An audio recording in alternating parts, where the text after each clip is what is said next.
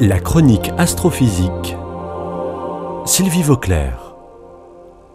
L'écoulement du temps qui règle nos vies semble bien simple, car il fait partie de nos habitudes. Pourtant, tout ça est très compliqué, et il ne faut pas croire que le temps s'est écoulé de la même manière depuis les origines. Depuis des millénaires, les êtres humains ont utilisé les phénomènes astronomiques pour se repérer dans le temps. Les saisons ont représenté le long terme, c'est-à-dire les années. Les lunaisons ou phases de la Lune ont représenté le moyen terme, c'est-à-dire le mois, et la trajectoire du Soleil dans le ciel, le court terme, c'est-à-dire le jour.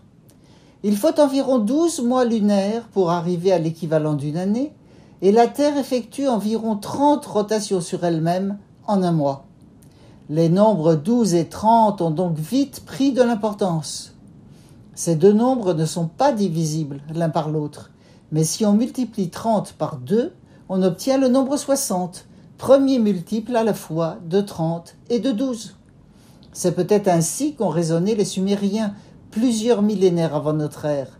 On pense que ce sont eux qui ont décidé de diviser les journées et les nuits chacune en 12 heures et de diviser chaque heure en 60 minutes, elle-même divisée en 60 secondes.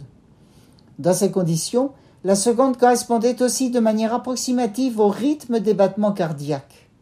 Le nombre de secondes dans une heure arrivait à 3600, exactement dix fois plus que le nombre présumé des jours dans l'année.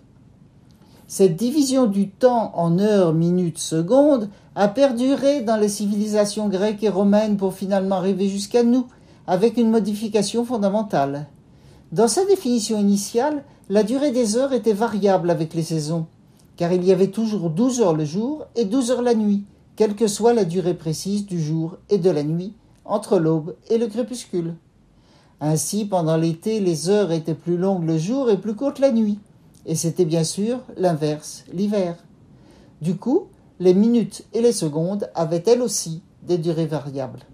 Ces mesures s'accordaient bien avec la vie de ces gens qui étaient très proches de la nature, qui se levaient et se couchaient avec le soleil été comme hiver.